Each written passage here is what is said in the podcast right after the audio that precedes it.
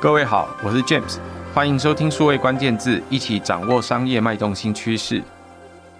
不管任何行业，只要你是上市贵公司哦，在政府开始要求要设立有治安长或者是治安专责单位的人员政策已经满了周年，许多企业都开始注意到治安与产品啊、业务还有营运单位的沟通、组织的目标还有工作挑战都开始浮现。在这一集的数位关键字，我们邀请到长期耕耘在资讯安全技术与管理，目前任教台科大资管系，也同时兼任台科大资安中心的主任查士曹教授，来和大家谈谈专责的资安长或资安单位不是有就好，业界都碰到些什么挑战？我们欢迎查老师。OK，各位数位关键字的听众，大家好，我是查士曹，谢谢。张老师，我们在过去曾经谈过，上市公司都要有治安长。那我们在这一个政策满了快周年的时候，开始跟很多不同的产业界接触。呃，有一些是我们能够直接接触到产业界的治安长，有一些我们在跟产业的一些高层接触的过程当中，发现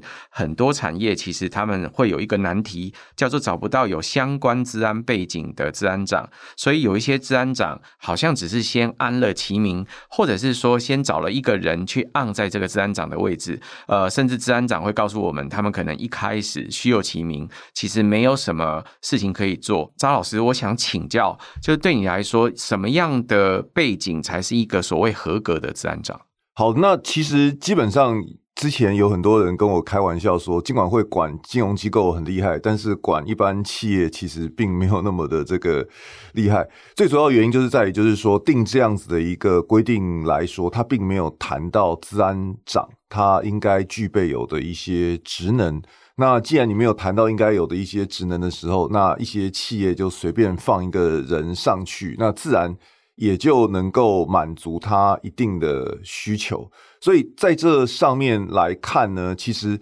回过头来，那我们还是会希望说，先从治安长他应该要有的职能开始去看。那当然，以治安长来讲呢，其实我们跟一般治安的中间经理人不一样。那治安长其实主要来说，他的工作。其实有很多是跟这个向上管理有关，因为你其实呢，你要跟董事会报告说，我目前资安的一些状况，跟老板讲说我目前资安的绩效是怎么样子。那所以呢，他本身的沟通的能力是很重要，尤其是说资安的设备很贵，那又不见得一定你买一个东西立刻可以看到一些成效。你要如何能够去这个说明要买这个东西的一个必要性？那这个东西就会变成是向上管理的能力和沟通能力是很重要的。那第二个来讲是说，资安其实也是会跟这个各个不同的单位其实都有一些相关性，所以呢，你要跟很多单位沟通，那这也很重要。你不能说一天到晚就好像是你去戳别人，然后这个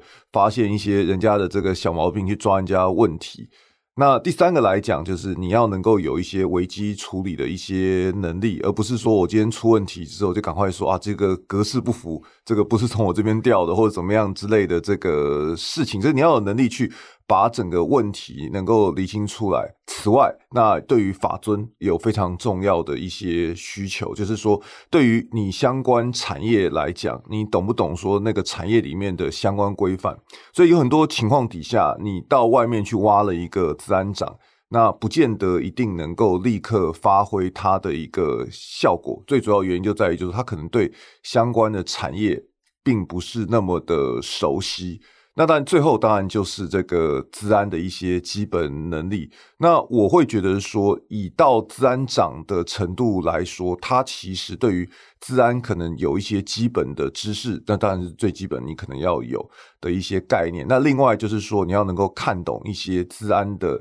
报道，也就是说，我们过去讲说你要看财务报道分析嘛，或者财务报表分析。那以资安来讲，资安其实有很多时候。底下人呈报给你一些你的弱点扫描或渗透测试的结果，那你要能够去看得懂这一些资安健检的这一些报告，然后能够去知道说问题大概在哪里。所以总结来讲，当然一般资安长来说，其实应该是要具备有一些应该要有的职能，那包括就是了解法规的规定，具有危机处理的能力，那具有不管是向上沟通或者是其他单位沟通的能力，以及你要有一些基本的。治安报道的阅读能力，那这个其实是我觉得一个理想治安长应该要做到的事情。那只是说，如果说你今天法规上面来讲，就是我今天也要有一个治安长，那自然就会变成是说，现在看起来很多的企业就会有不同的情况，就是有一些时候你是 A 段班的，A 段班就是说他其实对于资安本身就很重视，那他就会开始想办法去花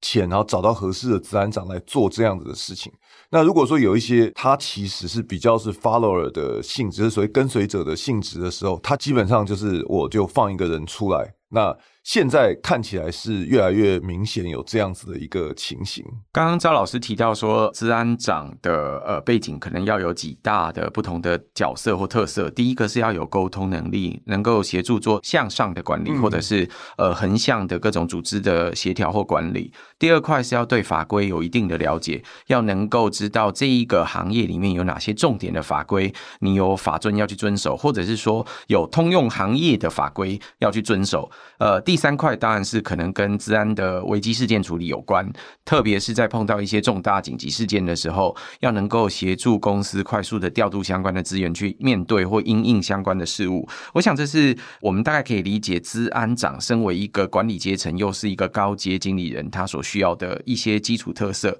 我这里也想多插问一个问题：嗯，对张老师来说，那治安长的治安背景里面，难道不需要有一些很专业的证照或认证？譬如说像像呃。在业界，我们可能会比较知名的，譬如说 CISSP，或者是要通过某一些比较困难的考试课程拿到的证照，才能够作为一个 qualified 的资安长嘛？OK。我想就治安长来讲，他们不见得一定要有非常高深的一个治安的技术。我常举例来讲，就是说，其实你如果是一个量子密码学的专家，那这个没有特别讲是谁，那你其实不见得很适合当治安长。所以在这上面来讲，那我当然会觉得说，你要有一定的治安知识。那这个治安知识要补，其实并不见得是那么的困难。因为像是这个一般像 ISO 二七零资讯安全管理的这些课程，那其实你听了之后，大概会了解一些资安的一些基础的知识。那 CSP 本身来讲，它这个证照来说，它其实并没有太深。那主要是在谈就是资安的广度，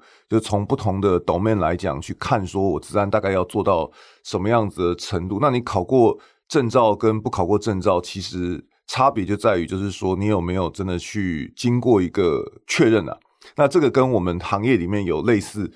不是在治安行业啊。其实大家如果说在专案管理里面有所谓的 PMP 专案管理师证照，其实也不见得说我拿到那个证照就很会专案管理。但是反过来就是说，其实你如果说你要做经理人的时候，你其实有一些这方面的知识是不错的。所以当然这个就会变成是你要去补足。治安长他需要的这些知识，可能一般就花个一两个礼拜的时间，其实就可以有一定的成果。那所以在这上面来说，技术当然是要有，那当然一些的人格特质，我觉得更重要。老师刚刚提到说，其实不是砸大钱去挖一个治安长，马上来 on board 它就会有用哦。那很多企业也跟我们提到说，事实上他们在内部就发现，他们的治安人才其实是很难寻的。呃，不论是直接从新人找进来，或者是从呃内部转职，都不是很容易，因为他们也会碰到很多不一样的问题。譬如说，不是每一个行业现在都是台湾最赚钱的大行业。嗯嗯嗯、在上市企业里面，其实除了半导体 ICT 大厂之外，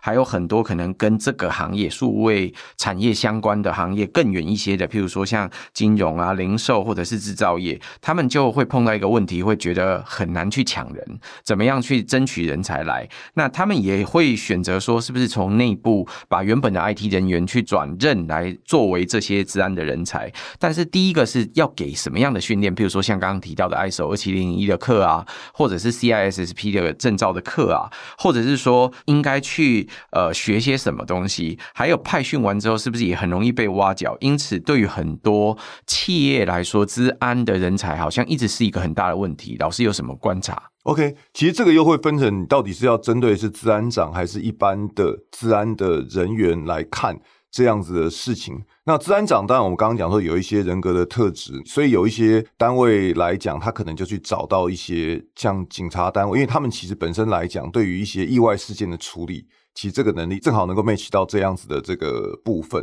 那另外有一些单位就是找法尊的一些人员，就从过去法务的人员，因为他知道相关的行业的这个法规，那从内部。从资讯部门上去，那这个我觉得是另外一种，因为做治安很多时候要跟资讯部门相配合，所以他们如果说是这个由资讯部门的人升上去的时候，其实他对于资讯部门其实沟通是比较通畅的，所以这个当然其实是不同的角度。那刚刚讲的是治安长。那但是其实企业来说，资安长大概就是目前其实大概都已经有满足这样的需求。那目前主要就是，当你有了资安长了之后呢，那接下来你就要开始建立一些资安的团队。那各位有时候会发现，就是说。又有一些不同的状况，因为金管会规定的那个资安的人数其实是很少的，因为才几个人而已。杯水车薪。对，所以一般真正会讲说治安人数不够的，一定他又额外再需要去有足够的人，那时候十几个人，你才会有说啊，我今天来讲，我需要很多人，那我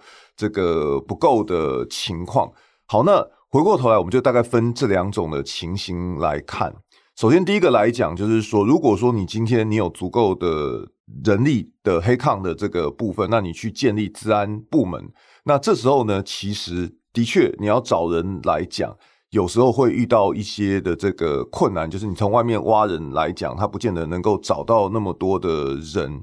那所以这边当然就会变成是说，你有一些人员，你要从内部来去做一些的这个寻找或是训练的地方。那这里面当然，治安人员我们又会分成非常多块。首先第一个来讲，就是你如果单纯是做管理或做稽核的，那这一段来讲，你其实补充一些稽核或者是资讯安全管理的一些证照或知识。大概花一两个礼拜的时间，也就可以有一定的这个成效。所以以企业来说，目前大部分的治安人力大概都是偏治安管理的部分，就是它其实比较是偏向程序面，订定一些治安政策啊，或者是做一些稽核的事情。那第二个来讲，就是你对于技术方面来讲，就是要去做一些的这个事件的监控跟管理。所以像这一方面来讲，大家缺的应该是属于就是。我今天我要有人能够去看收集进来的这个 log，能够发现一些异常的这个问题，这样子的人员来说，那这样子的人员来讲，的确是不容易训练，因为毕竟在这上面的话呢，其实几乎没有一个训练单位，他会专门针对意外事件的这个资料收集跟处理，那跟你讲说，哎，我怎么样去训练这样子的这个事情？那或许未来会有一些。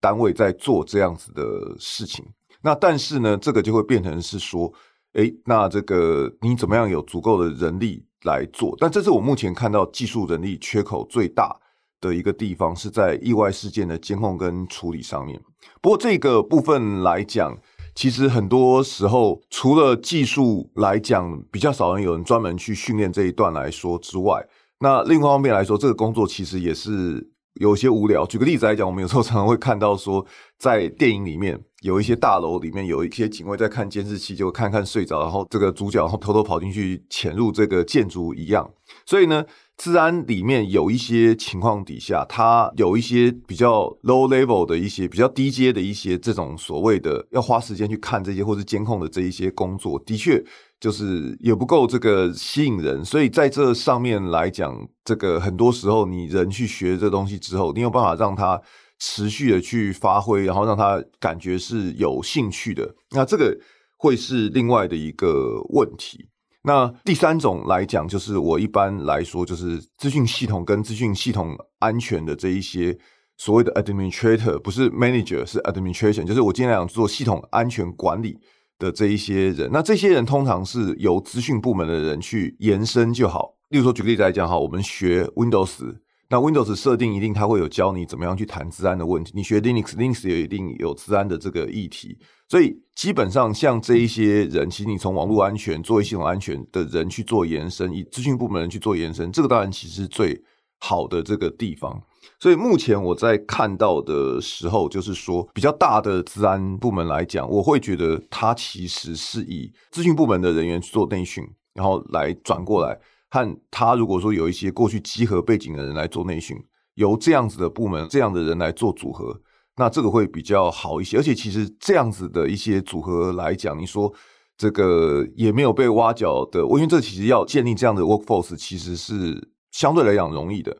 那当然，回过头来，接下来我们就讲到说，如果说有一些是比较小型的，那比较小型的这个单位来讲，它可能资讯安全人员就一两个。那我会建议就是说，他先把钱砸在这个有关于资讯安全管理或者集合上面的这个地方。当你把钱砸在资讯安全管理跟集合上面的时候呢，最主要的就是说，这个人容易培养，而且其实找人上个课速度比较快。但是缺点就是说，那你其他的技术的人怎么办？那技术的人，其实我个人感觉就是说，如果你的单位连这个相关的人员的投资都没有那么的阿萨利这样子的一些状况的时候，你其实你要去做这些相关治安的工作也是有困难。举个例子来讲，好。其实我最近有在跟一些单位在上课的时候，他常会跟我讲说：“诶，赵老师啊，这个我们其实上面治安预算给的少得可怜，所以一般基本上来讲，就是如果说你的治安预算不够的话，我要给大家一个概念，就是治安的设备其实相对来讲都很贵，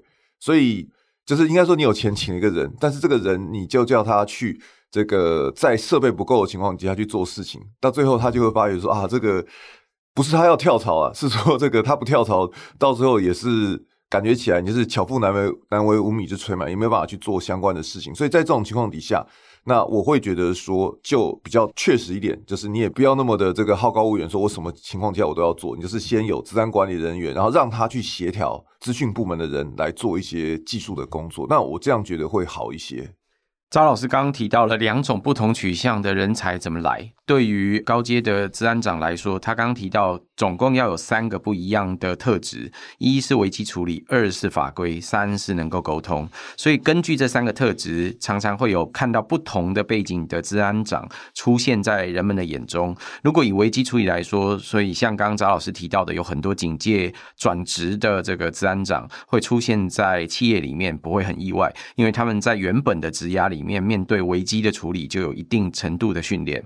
第二点是跟法规有关，所以有可能是内部的稽核、呃控制，或者是法规相关的人员，呃转职过来做治安的工作。对于这些产业来说，因为这些人员他们特别知道这些产业里面可能有哪些法规需要去遵守，所以他可以最快上手，协助企业来理解治安相关的题目要怎么样去进行。第三块是沟通，所以他常常提到的是，很有可能是透过原本的 IT 部门里面的某些人去转职，因为这。些 IT 部门里面的人是最容易理解现有的 IT 的整个架构或管理是怎么去做的。这是治安长的人力的来源，就是如何去找到一个 qualify 足够能够因应现在挑战的这些治安长们。那对于一般的治安人员来说是另外一回事，因为治安人员他所需要的一些特殊的技能可能又不一样。第一块可能也跟刚刚提到的很像，就是如果他们要做的是程序跟集合，尤其很多公司可能没有大笔的预算，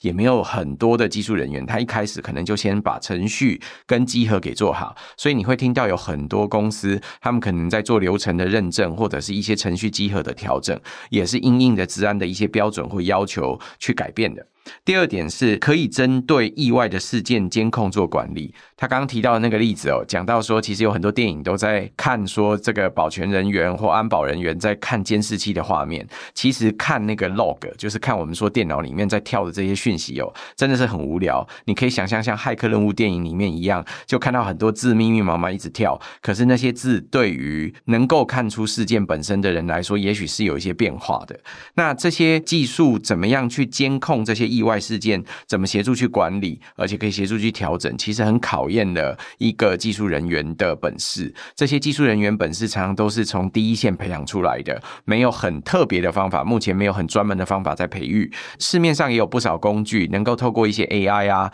或其他的数据归类或统计的方法，先优先找出哪些是异常，有没有要控制或管理等等。那这些不同的工具，我想也都是很多公司可能会考虑去增购或添购的地方，这也就反映到了刚刚呃张老师讲到的第三点。其实治安人员或 IT 人员哦，再怎么贵都没有那些设备贵。所以你重点其实是投资的时候，有一些东西可能还是跟设备有关。不论他买的是硬体直接的防火墙，或防火墙上面的一些软体的订阅制的服务，这些服务其实本身要有会看的人，但是更重要的是要有那些工具，才有办法执行好一些治安的工作。所以第三块他提到。的治安相关人员的来源，很多也是从原本的 IT 人员转职为呃系统的安全管理员，他可能在管权限，可能在管一些监控的 log，可能在管一些人能够使用哪些东西的行为，透过管理这些的相关的行为，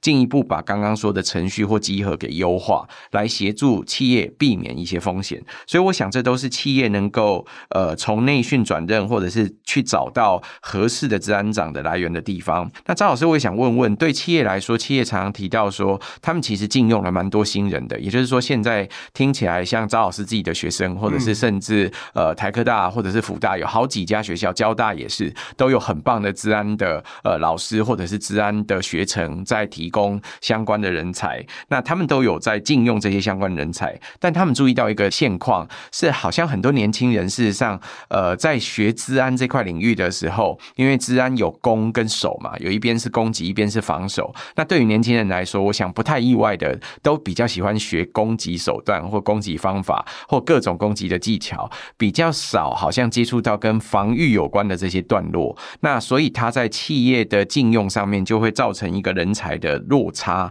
对于企业来说，他还要花一些时间去跟他们调整。可是因为对企业来说，它的重点在防守啊。呃，我想很少有企业是没事呃建立一支攻击团队是要去攻击别人的。这问题跟警察或者是国防都很像。我们其实建立了一支就算有攻击能力的部队，我们的主要的任务其实是在防御，那而不是在攻击。所以对老师来说，这个企业之间感受到人才重攻击轻防御的落差是一个存在的事实吗？那他们又可以怎么去改变？OK，我想这个事情来讲，有一个原因是说他们找人的方向有错。那当然，另外也有一个部分来说，是我们的确学校的训练上面来讲也出现了一些偏差。所以，首先第一个来讲呢，我们来看一下，就是说以他找人的方向来看，以我们学校在训练的时候，你其实你如果找治安人员的话。这个当然也还是跟学校的这个训练有点关系啊，就是说学校要去训练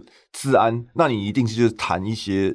这个弱点，谈一些攻防会比较简单一些，所以很多的课程来讲，你要用这样的方式去上，那这个会比较简单。那所以当然学生来讲也很容易获得一些成就，因为他很快的去。找到任何一个系统一个场，因为学校的场景很容易找到有问题的东西，有些部件一些东西出来，然后呢，你去打出他有问题的这个情况。那回过头来，那你要去当防守方的时候，防守方你要学到的东西比较多。首先第一个来讲，学校就要有一个比较完整的一个环境。那通常很少有学校有办法去建立一个那么完整的环境，让学生来去做一些演练，因为设备也很贵。对，设备也很贵，对，所以其实这个当然是这个我们讲到说，它这个是有一个难度。第二个来讲是说，我在学习的时候，学习上面来讲，它其实就会变成是说，那你要去了解到整个作业系统的一些运作的原理，了解到说这个东西部件起来它的概念，你才能够去学防守。所以一般来说，像这一方面你要学得好。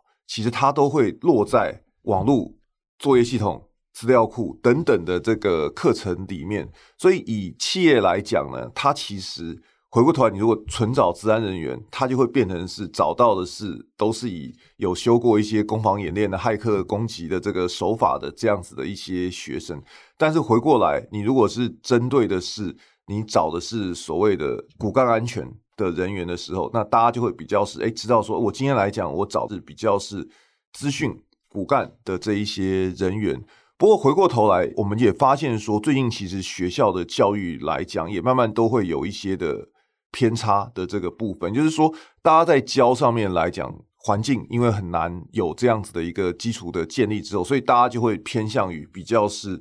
攻击导向的这个地方，所以这个是一个问题。那另外来讲，就是说，其实大家在教学上面也很常会习惯，就是我现在大家都走 AI、走城市设计，那这样学生出去比较容易赚钱，所以在教学上面，目前对于整个骨干的一些基础的训练，相对来讲重心就会被偏掉，所以这个部分来讲，或许学校单位来讲，也可以在这个地方再做一些的这个加强。那刚刚我们前面讲到的是学校教育跟企业找人的一个管道，那另外来说，其实。以企业来讲的话，企业对于治安人员来说，他其实并没有考虑到，就是说，其实我们一般在这个是整个架构的问题啦，就是说，我会觉得说，一般我们在资讯单位有所谓的鄙视链，这个倒是 鄙视链这件事情来讲，其实大家都会，这个或许这个蛮黑暗的，就是说啊，你今天来讲，你写好像会写程式的，就看不起这个管系统的，那或者是说这个我今天我做专案的，就是觉得说，我、哦、今天来我帮公司赚钱，我就看不起这个整天在后面这个做研发的这些人，所以在资讯部门来讲，有所谓的鄙视链。那通常你管系统的，或者是管 infra 的，那通常在鄙视链里面相对来讲比较低层一点点。所以呢，这里就会变成是说，今天如果资安都是从 infra 长出去的时候，那大家会有一点点觉得说啊，这个不是那么的这个让人家很信赖，或者是觉得你觉得这个成就其实没有那么的高。所以有很多很优秀的学生，他可能相关的作业系统啊、资料库啊，或者一些城市的安全的原理，他都学得很好。但是其实在那个过程里面，他会往研发去走，因为在鄙视链里面，它是比较高层的这个地方。那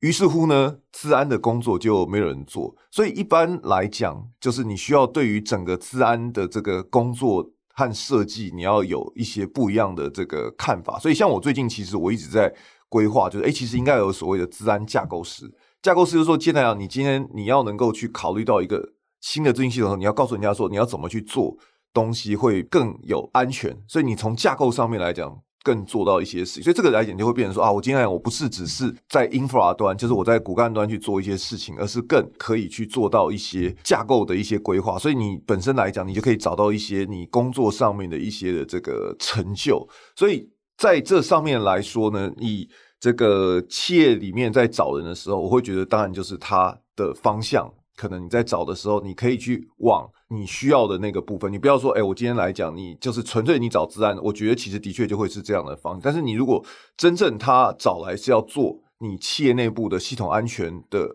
维护跟管理的工作的时候，你就应该去往这个比较是骨干安全的这一些。方向去找，但是呢，这一些人来讲，就是有一些人其实是属于他通晓这一些资料通讯啊，这个网络啊，这个资料库啊，作业系统等等这些，那这些人可能就跑到研发去了。所以在这种情况底下，那你就是要让他能够这个更进一步有一些让他有成长的空间，那你才会有足够强的治安人员愿意来去找这样的工作，对。刚刚我们在录音的同时哦，其实我们两个都快笑出来，因为呃，张老师提到了所谓 IT 界的鄙视链的问题。但是，我想对于很多朋友来说，可能绝对听过的一个呃关键字，都在讲说什么是全世界最性感的工作。那什么是性感工作？当然，可能在台湾常会有一句话叫“钱多事少离家近”。可是，我想对很多人来说，工作还有很多不同的满足的相关的需求。那如果对于学生，就是职涯刚开始想要去接触，或者是对于我们，我们可能职涯里面还有二三十年要走，在这个职涯的过程里面，想要继续去发展，去呃成长我的。职涯的各个过程里面，大家都会想要找那个。职涯里面可以让我学到最多东西、表现最好的方向。那如果学 IT、CS 相关领域的朋友，大概学呃一阵子之后，就会可以理解，像这十年呃写程式或者是开发程式成为一种显学。对于所有在做数位服务或者是做各种产品的公司来说，你公司里面没有数位化的足够的开发者，大概你很难做到能够去服务或者是应用你的相关的产业。这是为什么很多。人才可能会跑去学各种不同的城市语言，然后走进开发者领域的地方。那开发者领域现在也有好几个不同的面向哦，有从开发到营运，或者是在介在开发营运之间的 DevOps 等等的不同的行业，这也都是很性感吸引人的地方。那最新最近可能大家都在流行相关的 AI，所以如果会开发 AI 的相关的演算法的呃工程师，可能也是炙手可热。那大家可以想象，在电脑科学或资讯领域相关资讯系统。同领域相关的呃一些学生或者是同学，他们在学习各种不同的资讯相关领域的时候，所接触到的面向其实是很广的。有在学资料库，有学作业系统的，那也可能有人在学跟资讯安全有关的。那在资讯安全有关的里面，其中一个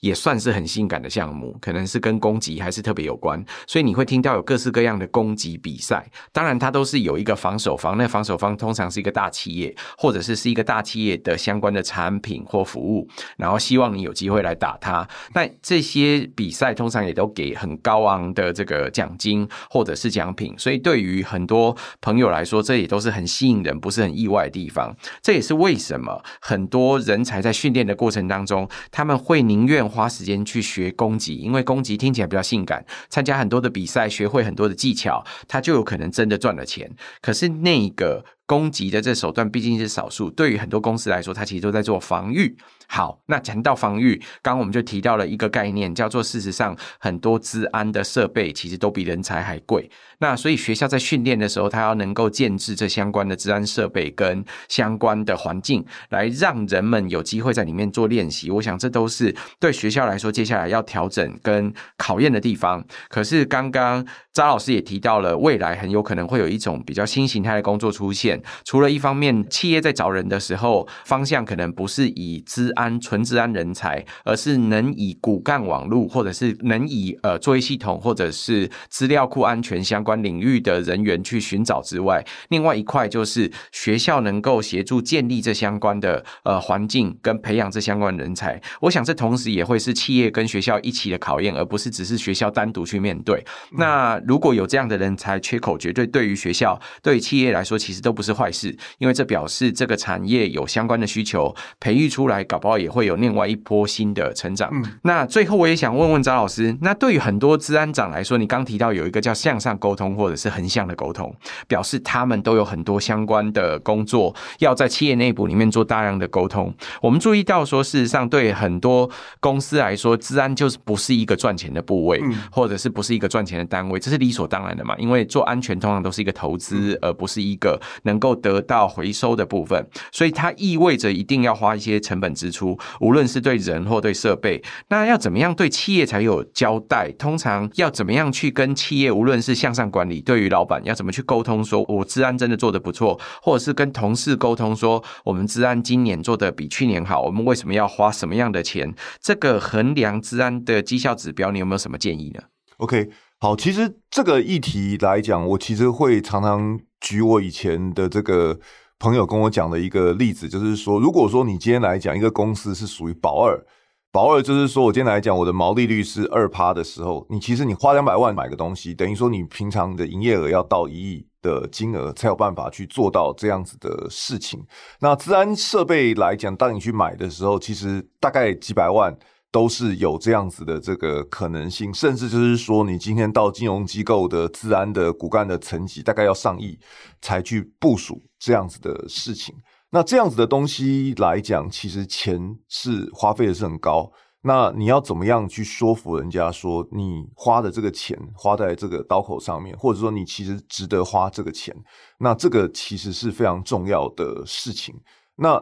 这时候呢，首先第一个我要跟大家讲说，绝对不要去把钱当做一个比较的一个指标，因为你其实花钱花的这个数目，就是你不要把自己今年跟去年花的钱做比较，但他做的时候变成说，你今天花的钱越少，做的事情越多，那你好像变得比较有效率，那这样其实只是到最后让自己做的越来越辛苦。那我觉得其实大概过去有一些的评比的方式，那以前来讲呢，其实。一种就是很多的大型的顾问公司或者一些产业，他会做一些调查。他在调查上面来讲，就会说，今天呢，你是各产业的前几大的这个公司，他大概在资讯安全上面的投资，大概花的钱大概是多少钱？大概占百分之多少比例？大概做的事情是什么？所以呢，你如果说有一些这种产业之间的 benchmark。可以去做一些的这个比较的时候呢，那自然你就可以说，诶，我今天是居于这个我在行业里面是百分之多少。所以像这种研究报告，像人力资源也有，人力资源有说什么这个有某一些公司，它就会出说，我今天来讲 PR 七五或者 PR 五十，它大概是到多少的这个金额，所以你有一个 reference。的架构，这个是很重要的一个事情，所以当然一方面你可以做一些资料的收集，那有资料收集之后跟大家说，哎，我今天来讲，我在这个行业里面大概一般花钱的水准是什么？那这个是第一件事情，那你最简单的一个方式可以去做。这个来讲是说，除了这个之外，那你应该要能够去做出一些比较能够去呈现的一些比较的项目。举个例子来讲，好了，像现在来讲，大家讲的韧性 （resilience）。那也就是说，今天当发生事情了之后，我大概能够在多少的时间之内处理好？那以及就是说我今天一个系统中断的时候，那我是不是能够立刻去做一些回复的状况？所以在设定上面来讲呢，这个我们可以设定一些指标，去看说我在意外事件处理的一些回应的一些能力。那这个很重要。其实一般我刚刚讲的是，我针对的是意外事件处理的这个指标，而不是说我今天来讲不发生意外事件。也就是说，你今天某种程度上在设定指标的时候，其实它有一点点导引的这个概念。你不要告诉人家说今天意外事件的数目是多少，那这样你到最后其实总是有意外会发生。你这样到最后只是把自己弄得压力很大，到时候不得不这个被 fire 掉之类的情况。那最重要的事情是说，你可以去讨论，就是说我在处理上面的一些效率，甚至就是说，我不见得意外事件一定要发生之后才有这样子的一些处理效率，而是说我平常。在演练上面就有一些指标，例如说，举个例子来讲好了，我其实平常我就说，我今天我在公司里面贴说，我今天系统来讲，任何一个情况底下发生中断，例如说跳电，或者我在几分钟之内我能够立刻回复这个相关的这个服务，或者是说我今天经过演练的这个情况底下，那我在于我的系统这个在什么样子的一个意外事件发生的情况底下，我都保证能够在什么时间之内做一些的这个处理，这个当然是一个。那第二个来讲，就是说这个覆盖率，覆盖率来讲，这个往往就是说，你讲到说我今天过去有做一些治安的东西，那可能我过去其实涵盖是公司的哪一些部门，或是哪一些的部分，那我的覆盖率的数字来讲，我其实可以去做一些的这个扩增。不过这个其实一般来讲，就是纯粹就是你去讲说，我今天治安部门我要多做一些事情的一个概念，就是大家可能都做哪些事情，那我过去做一些事情，那我现在。不管是我做的东西比较多，或者我范围比较大，那这个当然是在这一边。那最后一个来讲，当然我觉得其实就是说，能够更进一步谈到，就是说我今天因为资安毕竟是控制措施嘛，我今天我在做这个控制措施，我能如果能够跟业务单位合作，就是说我今天呢。我过去这个我防火墙误挡了哪一些的这个过去的一些重要的一些资讯的量，那我现在减少了，或者说我今天我做一些事情，使得说在企业在满足法规需求的情况底下，就是我一些这个法遵的安全要求，我我而且其实我的效率又提升了多少多少多少的这个数字，所以这个东西就会更进一步就呈现到说，我今天来讲我做治安的价值，就是说今天呢，我其实不只是。我保护了你，而是我在保护你的情况底下，我做的还比别人好。那所以大概就是可以从这几个方向来看。所以当然最重要的还是不要说我今天就是比说我自己跟去年花的钱，因为到最后其实你变成就是压缩自己的一个金额的部分。所以大概就从这几个地方，或许可以有一些部分来看，对。赵老师的这个提醒，其实除了对治安长或治安部门之外，我想也是对于很多不同的平行部门，或者是对于长官、对于不同的决策者来说，都是一个很好的提醒哦。他的提醒第一块重点提醒到你说，在做资安相关的绩效的评比的时候，不要直接拿钱来做衡量，因为你拿钱来做衡量，很容易会陷入一个迷失，觉得今年跟去年比，你今年花更少的钱要做到去年完成的事，甚至还要增加，那到最后你绝对会人仰马翻，而且呃，事实上很多时候这些资安的费用，它跟你的营运的成长跟规模其实是有关联的，所以如果单纯只是从成本本来做比较，它可能意义并不大。那可以参考一些同行业里面的比较，或者是一些调查的基准。我想这个是赵老师提醒的第一块。第二块范围，他讲到的是跟一般的评比有关。那这评比是什么呢？这评比，我想大家不妨可以用治安或者是紧急事件来想象。对于现代的工作者或对于现代的生活来说，大概任何一个城市都必须要有呃警察跟有消防局这样子的单位。那有这两个单位，他在协助救护或相关的处理上面，都扮演了很重要的角色。那应该没有一个国家或一个城市或地区是完全没有治安事件或紧急事件的，这个是无可避免一定会发生的事件。但是我们当然第一个希望这些事件都越少越好，第二个是希望这个事件发生的每一个时间，我们都可以立刻及时的处理，在鬼门关前可以抢救回人命等等这样不同的处理。所以对于治安的行业来说，这个沟通很有。有可能是发生紧急事件的时候，或发生意外事件的时候，能够多快速的回复来处理，或者是最短回应这个事件。我想这对于资安的呃单位来说，它的投资跟它的成本也才能够最反映出来说，是不是能够迅速的解决某个事件，或起码控制危机损害在一个小范围之内。这个是对资安单位另外一个评比可能很重要的呃挑战跟方法。第三块是呃，我能不能够在协助现有的企业或者是业务在 run 的情况之下，我可以做得比其他公司或比其他企业管得更好，或者是能够帮忙的更好。那我想这也是考验治安人员在现有的呃业绩或现有的产品的增长上面，还可以协助到不同的部门，能够协助他去增长，而且他的管控方法或他的管理机制又比其他的企业还更进步的地方。我想这都是呃可以拿自己跟自己比，或自己跟其他相关的同业或者是相关能够比较的行业去比，会比较客观的地方。今天很谢谢赵老师又来帮大家上了一堂课，谢谢赵老师。OK，谢谢。也谢谢各位在线上收听。希望你如果喜欢这一集的数位关键字，请记得在平台上订阅、关注数位时代，帮我们五星好评、留言、分享。我们下周再见，拜拜，拜拜。